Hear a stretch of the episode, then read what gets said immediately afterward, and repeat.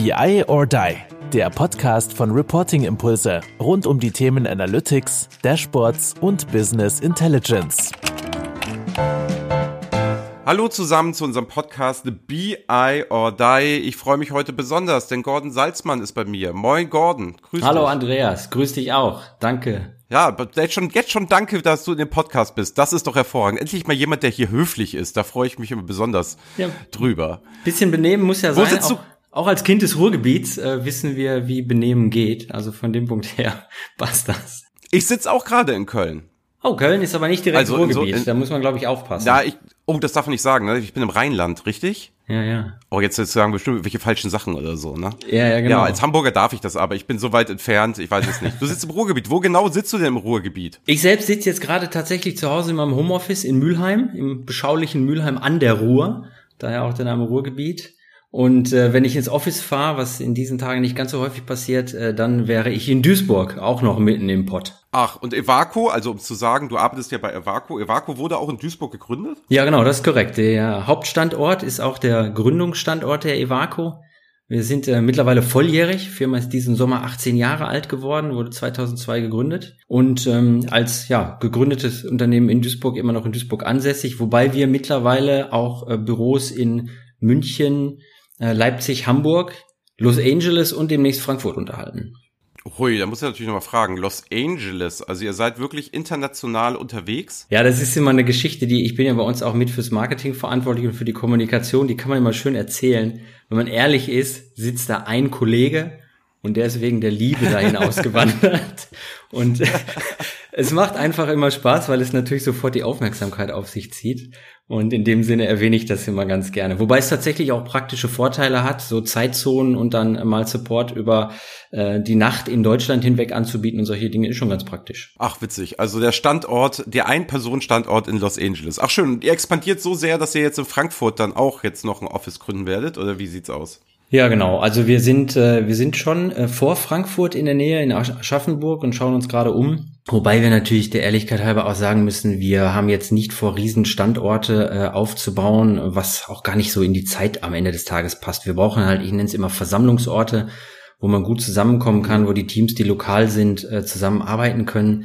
Äh, unsere Mannschaft rekrutiert sich aus allen Teilen in Deutschland mittlerweile und ähm, wir sind da sehr flexibel in der Arbeitsweise. Aber es bietet sich schon an, an der einen oder anderen Stelle ähm, eine Art von Meeting-Möglichkeit auch zu haben. Ja. Wie viele seid ihr denn mittlerweile? Wir laufen jetzt auf die 60 Leute zu. Äh, Großteil des Teams sind tatsächlich klassische Consultants. Also wir haben relativ schlankes Backoffice und eine schlanke Verwaltung damit und ähm, haben in dem Umfeld, in dem wir tätig sind, vor allen Dingen im Klick-Umfeld, wir sind ja langjährige Klickpartner, eine, eine der größten Dienstleistungsmannschaften. Ach, also ihr seid ne, lange schon Click-Partner. Ne? Wir haben uns damals ja auch über das Frontend-Click kennengelernt. Ne? Also wir hatten verschiedenste Projekte auch in Click gemacht und dann bist du, glaube ich, damals ja auf uns zugekommen, hat gesagt, Mensch, ihr macht doch da mal irgendwas mit Visualisierung und so weiter und so fort. Habt ihr nicht Lust, bei unserem Data Talk, erzählst du hoffentlich gleich mal, was das ist, mal einen Vortrag zu halten? Und da haben wir uns jetzt mittlerweile, ich habe mal nachgeguckt, ne? das war 2015 da waren wir noch Säuglinge, wenn man bleibt, dass ihr jetzt volljährig seid, da waren wir noch Säuglinge. Da haben wir nämlich gerade gegründet und das war einer unserer ersten großen Vorträgen auf großer Bühne bei euch. Ja, cool. Ja, definitiv. Also ich habe gerade auch überlegt, weil man wird ja nicht jünger und die Erinnerung fällt mir immer schwach an Dinge, die lang, lange her sind. Aber ähm, das ist richtig. Wir haben damals, da muss ich auch mal Grüße raussenden an den André Petras, äh, heute Telefoniker, damals O2. Und ich bin mir relativ sicher, dass ich euch in seiner Twitter-Timeline entdeckt habe. Und wir haben damals Ach, okay. für die ähm, Veranstaltung halt Speaker gesucht. Auch neutrale Speaker. Wir waren ja sehr produktlastig im Sinne von klicklastig. Und ich fand das interessant, was ihr gemacht habt. Und dann habe ich damals den Kontakt gesucht. Und ich glaube, ich habe zuerst mit dem Kai Uwe gesprochen. Äh, bin mir mhm. relativ sicher, dass das erste Briefing im Auto stattgefunden hat. Ich war gerade auf dem Weg von Duisburg nach Aachen. Äh, wir haben seit vielen Jahren eine gute Beziehung zur Firma Grüntal in Aachen und war gerade da auf dem Weg zu einem Kundentermin. Und dann haben wir uns das erste Mal quasi praktisch kennengelernt, darüber gesprochen, ob ihr Lust habt mitzumachen. Und am Ende haben wir uns dann praktisch äh, auf dem Data Talk auch das erste Mal persönlich kennengelernt. Ja, das ist jetzt schon fünf Jahre her. Ne? Also die Zeit, die Zeit vergeht. Ich sag's dir. Also es ist so, ähm, ich weiß noch, ich bin damals, bin damals da gekommen und da war das ganze, sag ich mal, Information Design Thema. Wir gliedern ja immer so in Information Design, Dashboarding und Visual, Visual Analytics. Und das Visual Analytics Thema ist jetzt wahrscheinlich das heiße Thema. Damals war es auch noch klassisch Information Design. Ich habe da meinen Vortrag gehalten und habe dann gezeigt, ja, nee, ey, müsst ihr alles anders machen, müsst ihr so machen. 3D-Diagramme sind doof, Y-Achsen sind doof. Und ich hatte, glaube ich, die Keynote, also oder beziehungsweise ich war einer der ersten Sprecher. Und danach wurden dann Dashboards vorgestellt, die ja noch die typischen Fallen hatte, was heutzutage gar nicht mehr so ist, dass es noch ein bisschen Eye-Candy hatte. Und da war immer dann die Sache, es wurde immer auf meine Keynote mal verwiesen. Herr Wiener wird das jetzt nicht cool finden, was ich hier zeige, aber technisch gesehen ist das super. Und da waren aber auch alle Kunden, die da präsentiert haben, auch damals schon sehr offen für das Thema. Keiner war beleidigt. Das war echt eine super Atmosphäre bei euch. Und da war auch, dass man gegenseitig voneinander gelernt hat. Das war wirklich toll. Also ich erinnere mich da sehr gerne. Wir waren da auch in der Zeche oder so, ne? Ja, Zeche trifft's nicht ganz, sondern es war der äh, hier oh, in der Region. Ich mich überhaupt nicht aus dem Ruhrgebiet und so, ne? Oh, ich sag die falschen Sachen hier, sorry. Ja, das, ja. das passt schon, das passt schon. Es ist ein altes Industriegelände, weil es war am Ende des Tages der bekannte Landschaftspark Duisburg was ja doch dann auch sehr viel Ähnlichkeiten mit alten Zechengelände im Sinne von der alten rustikalen Stahl- und Backsteingebäude hatte. Und es ist absolut richtig. Also kann ich mich auch sehr gut dran erinnern, dass du mit äh, deiner Keynote im Grunde genommen ja ein Statement gesetzt hast und alle, die danach kamen, dann durchaus ein bisschen Angst hatten aufzufliegen im Sinne von, ja, ich habe das jetzt so nicht gemacht, aber genau, aber technisch ist das total richtig und es kommen die Kennzahlen raus. Sieht aber leider nicht so aus, wie es aussehen sollte. Aber genau darum ging es das auch. Wir haben dieses Data Talk Format ja auch mittlerweile ausgeweitet. Wir haben regelmäßiges Meetup, ähm, haben es eine Zeit lang ähm, quartalsweise in Persona gemacht. Mittlerweile machen wir ein Online-Event ähm, da draus und da geht es uns auch darum, so eine Art Austauschplattform zu bieten. Natürlich sind wir ein Beratungshaus und natürlich verkaufen wir auch Software, aber wir verstehen uns durchaus auch ein bisschen als Aufklärer und wollen diesen Austausch eigentlich rund um die verschiedenen Produkte und so wie du gerade auch gesagt hast, die verschiedenen Ansätze. Ja, vor ein paar Jahren hat man andere Dinge äh, im Zusammenhang mit Kennzahlen, Darstellung, Kennzahlen, Visualisierung diskutiert, als man es heute tut. Genauso wie die Tools anders aufgestellt waren. Damals noch ganz großes Thema, dieses Dashboarding und wie stelle ich Informationen dar. Heute sind wir, wie du gerade gesagt hast, im Bereich Visual Analytics. Unternehmen, die schon weiter sind, setzen sich mit Dingen wie Predictive auseinander, ähm, was man mit künstlicher Intelligenz und maschinellem Lernen machen kann.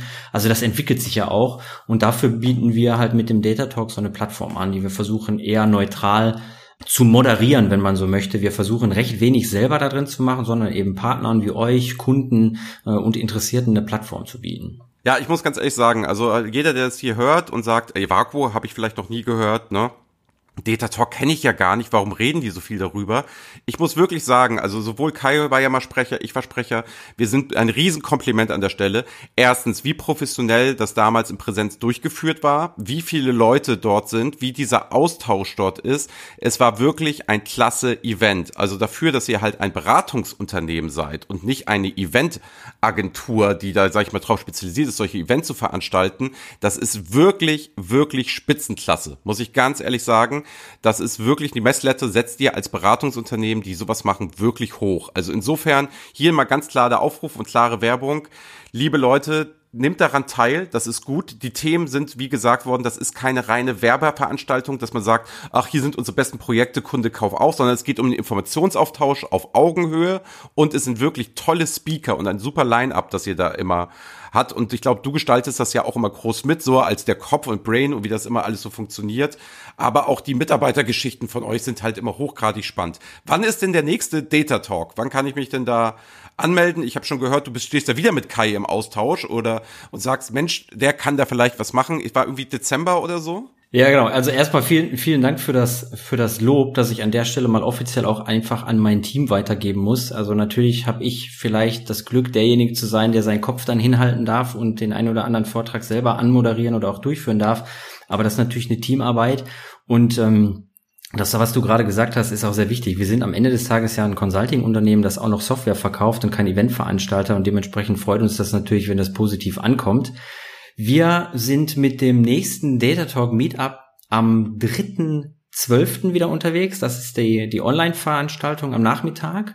Und genau, da bin ich ja mit euch und ähm, im Austausch. Wir werden diesmal einen relativ klaren Schwerpunkt auch rund um, ich nenne es jetzt mal wirklich Visualisierung und User Interface äh, legen. Das wird ganz ah, okay. spannend. Also äh, ihr seid da ja optimal für aufgestellt. Wir haben einen Kollegen, der wird mal zeigen, wie ähm, ja eine ein BI-Dashboard im Web aussehen kann, ohne dass man eigentlich erkennt, dass sich ein BI-Tool dahinter verbirgt. Also mal eine komplett andere Art der Userführung machen. Wir haben einen anderen Kollegen, der was zum Thema User Interface Prototyping zeigen wird. Also wir werden diesmal einen Schwerpunkt, wo ihr auch super reinpasst, setzen. Und dann planen wir tatsächlich auch, und in diesen Zeiten sind Live-Events ja durchaus schwierig, ähm, den nächsten Kongress. Der wird allerdings erst Ende März 2021 stattfinden. Da gehen wir von aus, dass das ein Hybrid-Event werden wird, also eine kleinere persönliche Veranstaltung mit einem entsprechenden Broadcast übers Internet, sodass da auch alle Leute, die möglicherweise nicht reisen können oder wollen oder ähnliches, auch dran teilnehmen können. Ach, klasse. Also ich werde auf jeden Fall da sein. Ne? Also sobald ich eine Einladung kriege, werde ich vorbeikommen. Also wenn ich hybrid dabei sein darf, würde ich auch gerne mal wieder raus, muss ich ganz ehrlich sagen. Es wäre nämlich genau ein Jahr her, dass ich das letzte Mal bei einem Kunden gewesen bin, beziehungsweise bei einer Veranstaltung gewesen bin. Das war nämlich im März, am 12. März war ich das letzte Mal bei einem Kunden vor Ort.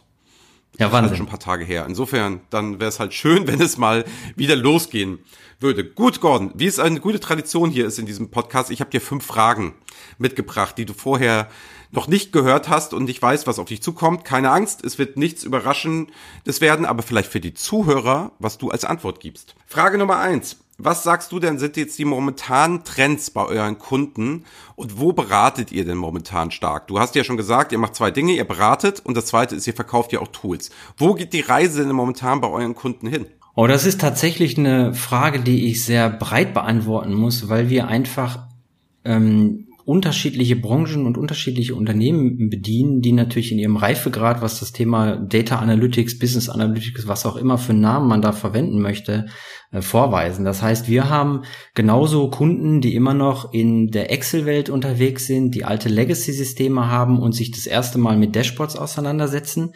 Wir haben aber auch extrem viele Kunden, die das, wenn man so will, schon hinter sich gelassen haben und sagen, naja, Dashboarding funktioniert, wir haben Self-Service, wir möchten mit euch über maschinelles Lernen, über künstliche Intelligenz, über wie bringe ich meine Data Scientists dazu, was Produktives zu tun, reden. Also wir sind da sehr, sehr breit aufgestellt, weil wie gesagt, wir haben auch Kunden in der ähm, unterschiedlichsten Größe, in, der, in unterschiedlichsten Branchen und dementsprechend mit unserem Portfolio, was wir ganz gerne ähm, als ganzheitlich betrachten, ähm, sind wir da auch sehr flexibel, was die Anfragen angeht. Ich habe euch auch immer ein bisschen wahrgenommen als Schulungsanbieter. Ne? Also es bedeutet auch Kunden, die beispielsweise jetzt noch auf ihre Excel-Lösung sind und sagen, ich habe noch gar keine Berührungspunkte, in, möchte in die BI rein egal mal welches Tool, dass ihr auch ganz stark so Schulungen macht und Mitarbeiter ausbildet und solche Geschichten. Ist das noch immer so oder ist es halt noch immer der Teil, früher mal größerer Teil gewesen? Nein, das ist tatsächlich immer noch ein sehr wichtiger Teil. Wir glauben hier an, an Aufklärung und Aus- und Weiterbildung. Es gibt auch äh, Projekte, je nachdem, was das Ziel des Kunden ist, wo wir auch ganz offen daran arbeiten, uns mehr oder weniger nach einer gewissen Zeit obsolet zu machen. Also wir wollen dann die Software mhm. entsprechend implementieren, wir erarbeiten die Konzepte zusammen, wir geben vielleicht auch die Starthilfe im Sinne der ersten Pilotprojekte, versuchen dann aber sehr viel Know-how in die Organisation reinzutragen, sodass der Kunde dann tatsächlich auch mehr oder weniger selbstständig arbeiten kann und dann eigentlich nur noch für bestimmte knackige Themen, Sonderfragen und ähnliches zu uns zurückkommt. Und das spielt heute noch genauso eine Rolle wie vor ein paar Jahren. Mittlerweile machen wir halt viel mehr online. Wir haben auch eine kleine äh, E-Learning-Akademie aufgebaut, machen viel übers Web. Aber Aus- und Weiterbildung ist ein ganz essentieller Bestandteil von dem, was wir als Dienstleistung anbieten. Da schließt sich perfekt Frage Nummer zwei an, nämlich du sagtest es gerade schon, so E-Learning und so. Da sind wir ja, sind wir ja beide sehr, sehr ähnlich. Ne? Wir haben, Reporting Impulse hat ja auch eine E-Learning. Ähm, Plattform. Wie werden denn eure E-Learning-Formate vom Kunden angenommen? Also Frage Nummer zwei ist, wie siehst du E-Learning? Ich sehe da noch immer riesen Potenzial drin, ne? auch gerade in den aufgezeichneten Dingen. Ich rede jetzt nicht über digitale Beratung. Digitale Beratung kennen wir alle, so es funktioniert ja auch sehr, sehr gut, aber E-Learning-Formate, wo ich vorproduzierte Inhalte habe, die ich dann nutzen kann und als User dann durchgehen kann. Glaubst du noch an diese E-Learning-Formate? Machst du das? Wie siehst du denn da so die, die Bereitschaft des Kunden, sich wirklich E-Learning selbst zu motivieren und selber dort Dinge zu machen? Wie funktioniert das bei euch? Läuft das gut? Läuft das schlecht? Das ist eine super spannende Frage aus zwei Aspekten. Der eine Aspekt, vielleicht erwähne ich da nochmal was aus meinem Lebenslauf. Ich habe eine ganz andere Historie. Ich habe vor vielen, vielen Jahren im Systemhaus, Systemintegrationsumfeld gearbeitet und habe tatsächlich ähm, IT-Trainings verkauft und dann sehr, sehr früh, Anfang der 2000er, sogar E-Learning und Learning-Management-Systeme. Also eine ja. komplett andere Welt als damals. Also die Internetleitungen waren relativ dünn und beim deutschen Mittelständler kam da auch nicht, kam da auch nicht viel an bei den wenigen PCs, die vernetzt waren. Und da haben wir heute natürlich eine ganz andere Ausgangslage. Äh, alle Geräte sind vernetzt, Internetzugänge sind in der Regel kein Problem. Dadurch ergeben sich ganz andere Möglichkeiten. Und wir setzen sehr stark darauf, weil wir tatsächlich Potenzial sehen und das aus unserer Meinung auch funktioniert. Also ähm, wenn man sowas wie unseren YouTube-Kanal, wo wir halt freie E-Learnings im Sinne von kleinen Videos veröffentlichen. Ja, da steigen die Klickzahlen, wir kriegen positives Feedback. Wir haben Kunden, die auf uns zukommen, sagen, ich habe eigentlich was gesucht, weil ich Hilfe brauchte, dann habe ich das gefunden.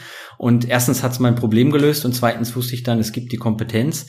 Das funktioniert super. Also wenn man hier modular rangeht, die Sache nicht zu groß, zu komplex aufbaut, ist das definitiv etwas, das funktioniert. Ja, wir haben auch festgestellt, dass gerade E-Learning halt eine schöne Geschichte ist als Zusatz zu der Beratungsleistung. Ne? Es können ja nicht immer alle Leute bei Präsenzveranstaltungen sein. Sie können ja nicht, ihr könnt ja nicht auch die ganze Firma durchberaten, gerade wenn sie größer ist. Ihr habt ja auch größere Kunden und kleinere. Und dann ist es natürlich auch sehr interessant, zum Beispiel sage ich jetzt mal den Junior Controller, den Junior BIler etc., den man vielleicht auch gar nicht in dem riesen Workshop drin haben möchte, nachher dann ja auch nochmal mit E-Learning auszubilden. Da merken wir, da ist eine große Nachfrage im Sinne von Aufschlag immer gerne Präsenz, aber dann nachher für verschiedene Personen das E-Learning nochmal anzubieten da machen wir sehr, sehr gute Erfahrungen mit. Außerdem gefällt mir das persönlich auch ganz gut. Man wiederholt sich dann nicht, weil es gibt ja nichts Langweiliges als Berater, bei einem Kunden zu stehen und immer wieder dasselbe zu erzählen. Das ist ja, das nervt ja fürchterlich. Definitiv. Und ich denke, die, die Zeit ist ja auch so, dass wir heute alle ähm, schauen müssen, wann lernen wir, wann bilden wir uns weiter. Und das geht unseren Kunden ja genauso. Und E-Learning lässt sich einfach super integrieren, weil man genau weiß, jetzt habe ich Zeit, jetzt kann ich mir den Inhalt ansehen. Und der ist eben äh, örtlich flexibel, zeitlich flexibel und dementsprechend eine super Ergänzung zu den Dingen, die man dann persönlich macht, auch wenn sie vielleicht heute mehr übers Web gemacht werden, aber das sind ja dann die persönlichen Kontakte, die man hat.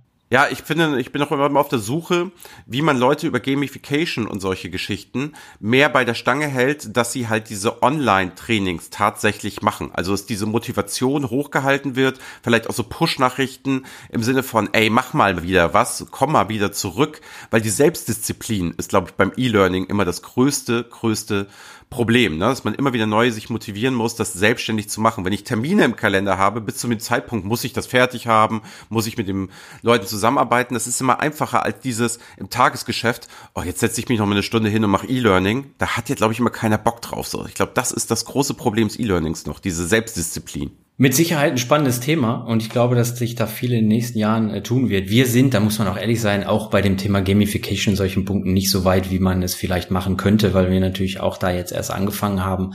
Aber am Ende, ja, und das ja, ist ja so mein, mein Resümee, es funktioniert gut, es lässt sich super im Sinne von Blended Learning mit klassischer Beratung, mit persönlichen Terminen vermischen. Äh, es gibt eine Flexibilität und äh, ich, wie gesagt, ich bin froh als jemand, der vor vielen, vielen Jahren solche Lösungen sogar selber mal verkauft hat, äh, dass das heute zum Durchbruch gekommen ist. Schön. Frage Nummer drei. Verkaufen. Genau das Stichwort. Ne? Du hattest es vorhin angesprochen. Ihr verkauft auch Tools. Also ich kann jetzt als Kunde bei euch anrufen und ein Tool kaufen. Welche sind das denn und warum? Eigentlich? Warum genau diese verkauft ihr genau diese Tools und habt euch dafür entschieden? Ihr könnt ja rein theoretisch alle Tools verkaufen. Absolut. Rein theoretisch könnten wir alle Tools verkaufen, so wie es auch sicherlich Unternehmen gibt, die das tun, die äh, nicht nur irgendwie den gesamten Gartner Magic Quadrant abbilden und den Bark BI Score noch da drin haben. Äh, das sind wir nicht. Ja. Also ich sage ganz gerne immer, wir sind eine Boutique. Das heißt, die Produkte, die wir im Portfolio haben, ähm, sind sehr gut ausgewählt. Wir machen uns viele Gedanken, hauptsächlich basierend auf Feedback von Kunden. Wenn wir ein neues Produkt aufnehmen, wissen wir auch ganz genau, warum wir das tun. Und das ist in der Regel nicht opportunitätsgetrieben, sondern wirklich eher strategisch. Dazu muss man wissen, für die, die uns nicht kennen, wir sind ähm, einer der dienstältesten Partner von Click, die es in Europa gibt und haben im BI-Bereich lange Zeit auch nur auf Click gesetzt. Ähm, wir haben immer scherzhaft gesagt, dass wir Click schon als Plattform positioniert haben über Add-ons und die Extensions, die wir schon ausgesucht haben, als Click selber den Begriff Plattform noch gar nicht benutzt hat. Und über unsere Kunden äh, kommen wir eigentlich immer wieder an Punkte, wo der Kunde sagt, super, ihr habt mir jetzt bei der Analyse geholfen, ich habe jetzt verstanden, wo stehe ich, ich kann Erkenntnisse daraus gewinnen aber was mache ich denn jetzt dann damit? Wie kann ich das zum Beispiel, und dann kommt der nächste Schritt, in meine Planung einfließen lassen? Und dann entwickelt man Projekte weiter und dementsprechend begeben wir uns auf die Suche, wie kann man Planung vernünftig abbilden? Gibt Möglichkeiten in Click. Click ist aber bis heute kein Planungstool.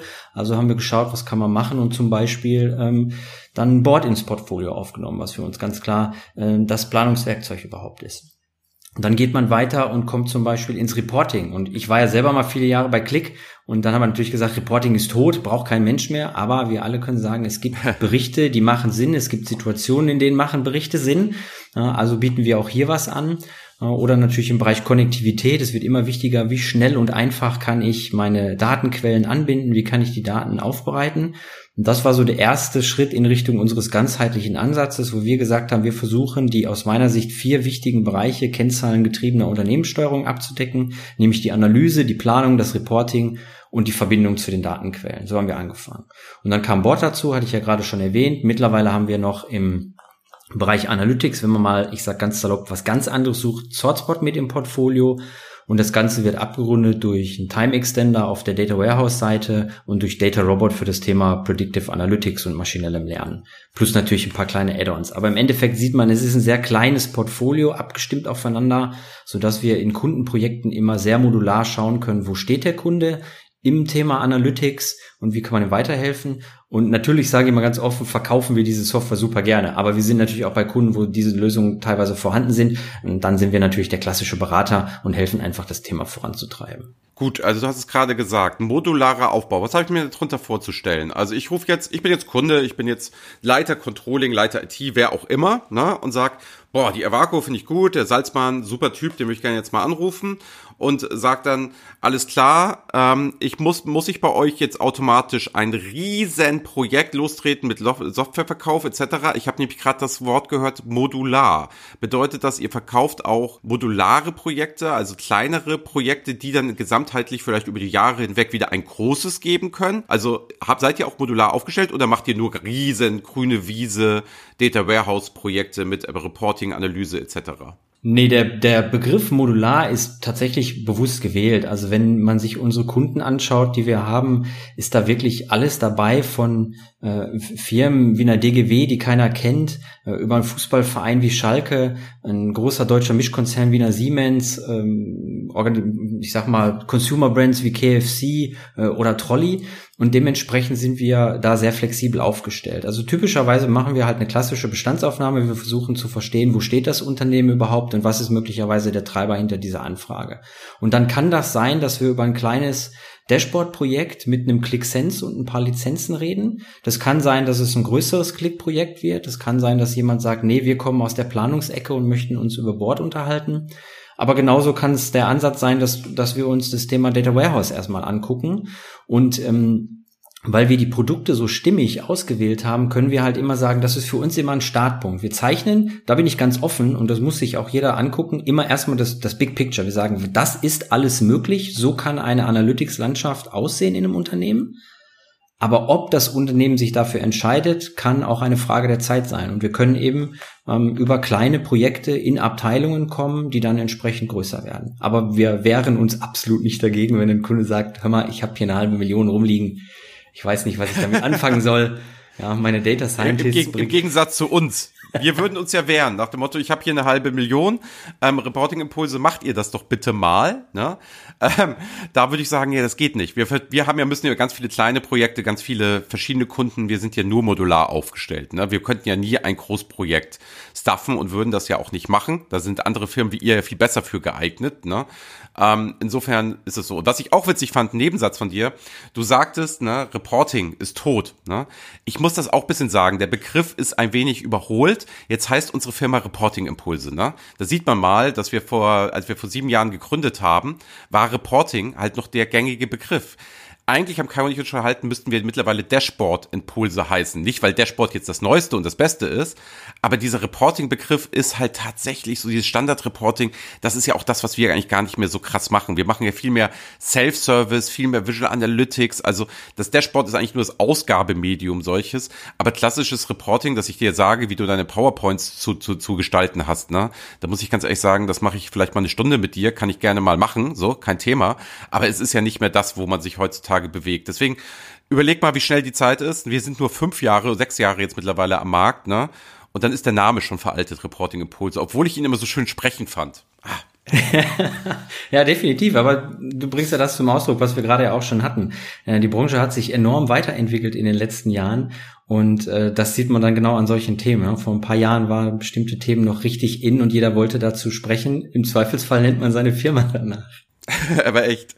Gut, Frage Nummer vier. So, ähm, ich bin jetzt junger Berater. So, und äh, beziehungsweise bin ich, bin ich noch gar nicht. Komme vielleicht von der Uni, möchte mich gerne mal umgucken, möchte gerne was im BI-Umfeld machen, im Analytics-Umfeld machen, ich möchte was mit Daten machen. Ne? Welches Profil müsste ich denn haben, um bei Evaco mitmachen zu dürfen? Was sind denn so Leute, die zu euch gut passen? Was ist so die Firmenphilosophie? Wie sieht das denn so aus? Also was ist denn so die Geschichte, wenn ich jetzt gerne bei euch anfangen möchte. Was, wo bin ich der richtige Typ für? Also wir arbeiten ähm, regional schon sehr lange auch ganz gezielt mit Hochschulen und Universitäten zusammen, um auch äh, sehr früh schon in Kontakt mit Nachwuchskräften zu kommen. Also wir haben eine lange Kooperation mit der Universität Duisburg-Essen zum Beispiel, mit der Hochschule Rhein-Waal, um mal einfach zwei beliebige zu nennen. Und wir versuchen hier schon eigentlich vor der Abschlussphase mit jungen Menschen in Kontakt zu kommen, die Interesse daran hätten, im Consulting zu arbeiten, im BI-Consulting zu arbeiten, auch weil teilweise dort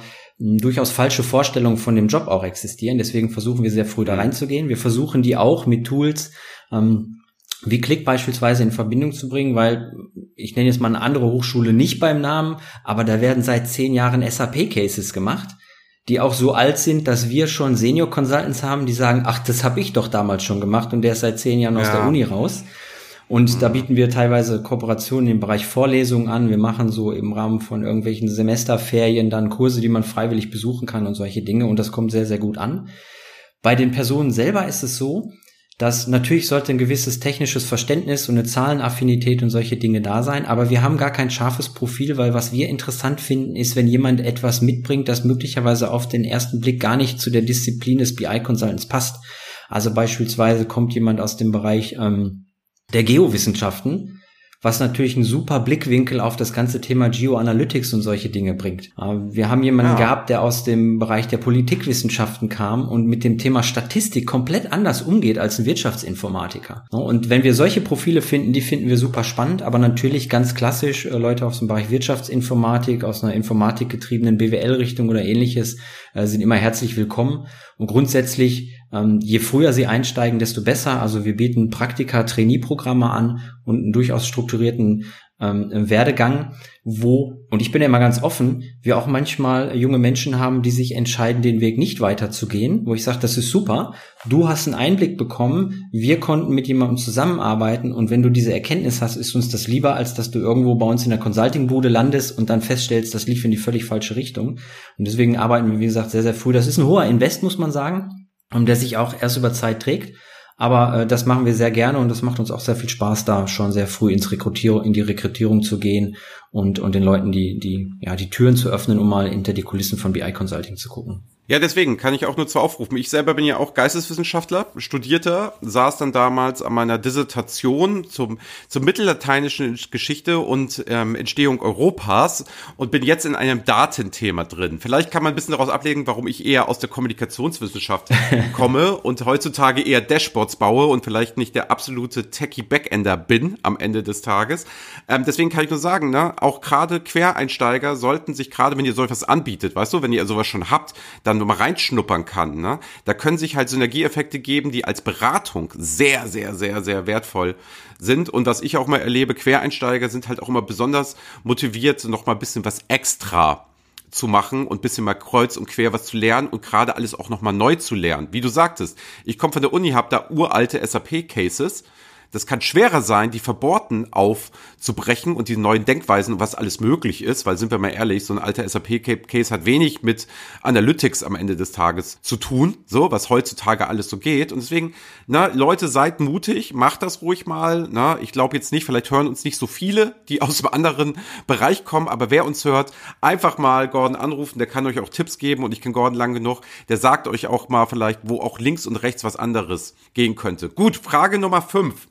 Was macht denn eigentlich Evaco besonders? Und ich kann es dir verraten, ich möchte auf eine Geschichte, die ich ja kenne, ähm, hinaus. Wenn du dann, wenn du sagst, was macht Evaco besonders, auch vielleicht nochmal die Gründungsgeschichte erzählst, weil die finde ich ja noch immer hervorragend. Und dass du nochmal sagst, was ist so euer USP am Markt? Und das zweite ist, wie ist denn die Firma eigentlich entstanden, dass ihr mittlerweile 60 Leute seid und sogar einen Standort in Los Angeles habt? Ja, das, das mache ich sehr gerne. Also in der, in der Werbung für euren Podcast sagt ja auch immer, dass das Ganze straightforward und nicht zu durchorchestriert sein soll. Und natürlich könnte ich äh, jederzeit, weil ich das seit vielen Jahren mache, eine saubere Evaco-Unternehmenspräsentation liefern. Aber ich mag auch die kleinen. Die wollen wir gerade nicht. Genau. genau. wollen wir gerade nicht. ich, ich mag aber besonders eben die kleinen Geschichten. Und ich habe es ja vorhin erwähnt, wir sind jetzt volljährig, also gerade aus der unternehmerischen Pubertät raus. Und äh, wenn man dann zurückdenkt, dann war die Gründung 2002 und äh, da ich ja kein Gründungsmitglied bin, erzähle ich das immer ganz gerne mit einem Augenzwinkern. Also die ersten paar Male war ich mir auch nicht sicher, ob unsere geschäftsführenden Gesellschafter das so lustig finden, während sie im Publikum äh, saßen. Aber im Endeffekt muss man sagen, ja, ähm, unter anderem der Alex Willinek, der heute noch im Unternehmen auch äh, führend tätig ist, kam damals direkt aus der Uni und hat gesagt, oh, komm, wir machen uns selbstständig mit zwei Kompagnons und was ist besser? 2002, Dotcom-Blase platzt, IT geht den Bach runter, der neue Markt ist im Eimer, also machen wir uns selbstständig im Bereich IT. Da jemand kann man machen, ja, klingt nach einem Plan und im Endeffekt war die Idee so ein bisschen, sich als lokaler, breiter IT-Dienstleister aufzustellen. Also die Kollegen haben damals wirklich alles gemacht, Webseitenprogrammierung, Datenbanken, äh, Programmierdienstleistungen im Allgemeinen. Und dann kam es, dass äh, über ein Projekt bei unserem mittlerweile langjährigstem Kunden der Firma Kyocera Mieter, heute nur noch Kyocera. Ähm, und jetzt muss ich aufpassen, falls einer zuhört. Ich sage immer, die machen die Sachen mit Drucker und Faxgeräte. Das hören die nicht so ja, gerne. Die sind, ja. ja. die sind Printing Solution Provider, machen jetzt auch in Software. Oh. Und äh, also hier Grüße an Kyocera, äh, wissen, das ist mit einem Augenzwinkern gemeint. Und Kyocera hat damals im war damals im Beschaffungsprozess für ClickView und äh, ist dann auf die Kollegen zugegangen, hat gesagt, Leute, wir kaufen hier eine Software, ganz cooles Zeug, ClickView. Das hat irgendwas mit Daten zu tun das kann hier keiner. Könnt ihr euch das mal angucken? Und dann hat der Alex sich die Software angeguckt, ist zurück und hat zu seinen Kollegen gesagt, Jungs, wir machen jetzt BI. Und daraufhin hat sich im Grunde genommen die Geschichte der Evaco dahingehend gedreht, dass die Evaco, wie schon gesagt, einer der ersten Klickpartner in Deutschland und in Europa wurde. Wir seitdem auch Partner sind. Alle anderen haben zwischenzeitlich aufgehört oder sind später dazugekommen und haben viele Jahre erstmal extrem stark auf Klick gesetzt, genau zur richtigen Zeit. Damals war nur ClickView interessant, bevor auch ClickSense und andere Dinge ein Thema wurden. Und äh, daraus heraus hat sich dann äh, eben über Jahre unser ganzheitlicher Ansatz entwickelt, das ist genau das, nachdem du auch gefragt hast, was ist unser, wenn man so will, Unique Selling Point. Ähm, wir haben halt ein Portfolio aufgebaut, das aufeinander abgestimmt ist, das die ganze Strecke von Rohdaten bis hin zum maschinellen Lernen und der Verarbeitung mittels künstlicher Intelligenz abdeckt. Und wir glauben eben an diesen modularen Ansatz. Das heißt, wir können genauso mit kleineren Kunden, die nur eine Handvoll Lizenzen für Dashboards brauchen, reden, wie mit Großkunden, die sagen, wir müssen unser Data Estate modernisieren und wir haben hier unten eine ähm, Truppe von Data Scientists sitzen und das Ganze ist aufeinander abgestimmt. Und das ist im Grunde genommen die Story, mit der wir auch immer rausgehen, weil wir sehr flexibel sind und dementsprechend uns ganz klar als Spezialisten für Analytics und nicht irgendwie für eine bestimmte Branche oder Fachbereich äh, positionieren und da auch ganz offen genauso das Spielen. Ja, und wie es so ist, ne, es kommt oft ja aus Zufällen und Glück und wenn man dann leidenschaftlich ist, ja sehr Gutes heraus, ne? Nach dem Motto, man plant nicht immer eine Firmengründung nach und nach und so soll es dann sein, sondern man treibt ja, man guckt, was der Markt möchte. Ich kann auch kurz die Anekdote erzählen, wie das jetzt alles mit Reporting-Impulse war. Ich war ja, wie gerade eben erwähnt, Geisteswissen Schaftler, ähm, musste dann dringend Geld verdienen und bin dann in die Unternehmensberatung gegangen. Gar nicht mit so einem Fokus oder mit so einem Ziel, nur ich wusste, aha, da kann ich bestimmt etwas tun. Und dann kam ja der Professor Dr. Kohlhammer auf mich zu und sagte, ey, du bist doch so ein Schreiberling. Sagte ich ja. Und dann damals hat dann der, der Prof und ich und der Kohlhammer gesagt, wir schreiben ein Buch zusammen. Und so bin ich ja in das Thema reingerutscht, hatte dann mein kleines Geschäftsfeld, wo wir dieses Thema damals betreut hatte. Und dann kam Kai um die Ecke und suchte einen Werkstudentenjob. Und dem war das auch völlig egal, was er macht. Hauptsache, er hat kurz einen Werkstudentenjob. haben wir uns kennengelernt und daraufhin sagte er eines Tages zu mir, Andreas, wollen wir das nicht alleine machen? Und so sind dann halt eigentlich die Zufälle. Ne? Ich habe nie auf dieses Thema hinstudiert, ich habe das nie gemacht, ich habe es nie getan. Kai war, durfte man unterstellen, als BWLer näher dran war er aber auch nicht, sondern wir haben die Leidenschaft auch erst mit der Zeit gefangen. Und ich glaube auch fest daran, dass man dem Zufall immer eine Chance geben lassen muss. Deswegen tiefsten Respekt auch an eure Geschäftsführung, dass sie es geschafft haben, jetzt 60 Leute aufzubauen mit einer Leidenschaft, mit Partnerschaften, die ja über Jahre bei euch ähm, gewachsen sind. Also es ist ja immer so, ist ja ein offenes Geheimnis, wenn ich eine Frage zu Klick habe, dann rufe ich euch an, da frage ich euch, da weiß ich, da wird mir geholfen, da gibt's immer noch, da kann ich noch so die Spezialistenfrage haben. Das geht, ne? Bei Board in Planung mittlerweile genau dasselbe. Swordspot habe ich jetzt auf der Reihe, wusste ich vorher gar nicht, kannte ich vorher auch noch gar nicht. Wenn ich das mal höre, rufe ich euch auch an und werde euch hemmungslos ausfragen. Und ansonsten, Gordon, es ist wie immer in diesem Podcast. Ich würde jetzt nämlich Tschüss sagen. Wir haben auch eine schöne halbe Stunde gefüllt, hat Spaß gemacht. Danke für die offenen und direkten Worte hier. Das ist nicht immer selbstverständlich. Für die Präsentation. Wichtig nochmal, Data Talk, du hast gesagt 3. Dezember. Genau. Wir werden uns nochmal melden, ob Kai oder ich das übernehmen. Ne? Perfekt. Also bisher, glaube ich, war Kai da derjenige, aber einer von uns beiden wird es wird es machen. Ich sag, äh, Grüße gehen raus und sonst 3. Dezember hört man sich dann wieder. Wie gesagt, März will ich unbedingt eine Einladung haben. Da lade ich mich jetzt einfach selber ein. Ich will auch ja, vor Ort sein. Und das, was ich jetzt noch habe, was du jetzt noch hast, ist, du hast die letzten Worte in diesem Podcast. So, du kannst sagen, was immer du möchtest. Du bist völlig frei. Alles, was du jemals in einem Podcast sagen wolltest, kannst du jetzt sagen. Bitte nicht Danke, Andreas, dass ich in diesem Podcast sein durfte. Das machen die anderen Redner immer. Das nehme ich dir jetzt weg. Also bitte einfach irgendetwas sagen, was dir einfällt, was du gerne machen möchtest. Kann auch Werbung sein. Mach es hemmungslos, wie auch immer. Ich bin raus, verabschiede mich, bedanke mich mittlerweile. Wir haben die 4000 Abonnenten geknackt. Ich bin wirklich sehr, sehr stolz. Kai hat's angekündigt. Wir werden bald auch am 2. Dezember, also einen Tag vorher, werden wir mit dem Podcast jetzt ein Jahr alt und der will die 5000 haben. Mal gucken, ob wir noch 1000 Abonnenten dazu kriegen, auch die 4000. Ich finde es sensationell. Danke, dass ihr Spaß habt. Danke bei LinkedIn, dass ihr alle mitmacht, dass ihr immer dann unterwegs seid. Danke, Gordon, dass du auch gesagt hast, du machst das hier mit uns. Finde ich klasse, ne?